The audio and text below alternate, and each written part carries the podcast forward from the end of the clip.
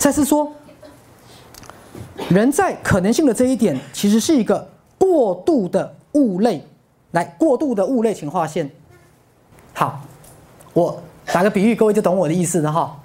如果最后全人类都要演化成变种人，X Man 里面的变种人，那么现在的人类是不是还没有完成演化？各位意思是说，目前的人类只不过是一个中间过渡阶段，人类还没有演完成我们的演化。这句话很好玩，它暗示着什么？人类将开始下一阶段的演化。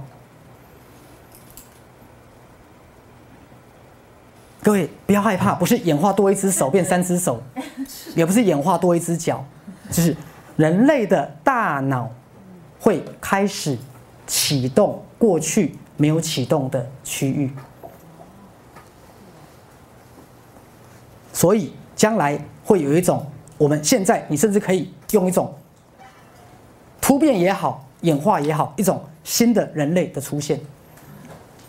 而目前的人类，相较于未来的人类，仿佛是在毛毛虫或蛹的阶段。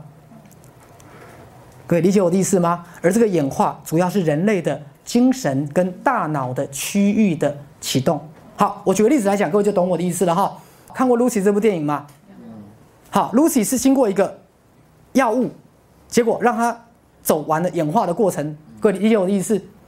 好，那在《Lucy》那部电影里面，举例来讲，哈，人类目前只用到我们大脑全部能力的大概十分之一，未来的人类也许可以用到十分之二、十分之三、十分之四，来多久的未来？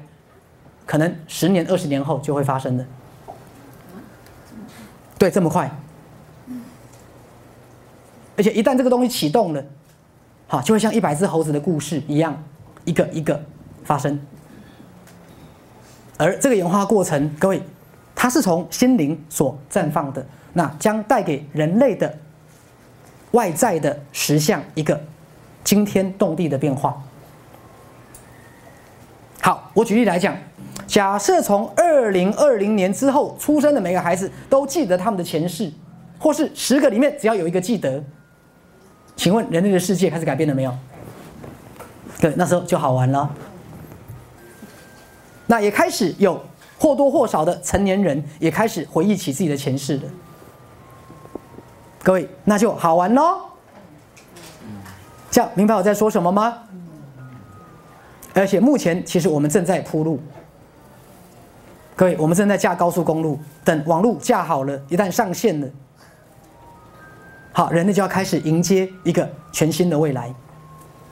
是当我们的心灵好开始启动了，好，人类的历历史将走上一个全新的时代。而目前人类正在这个分水岭上。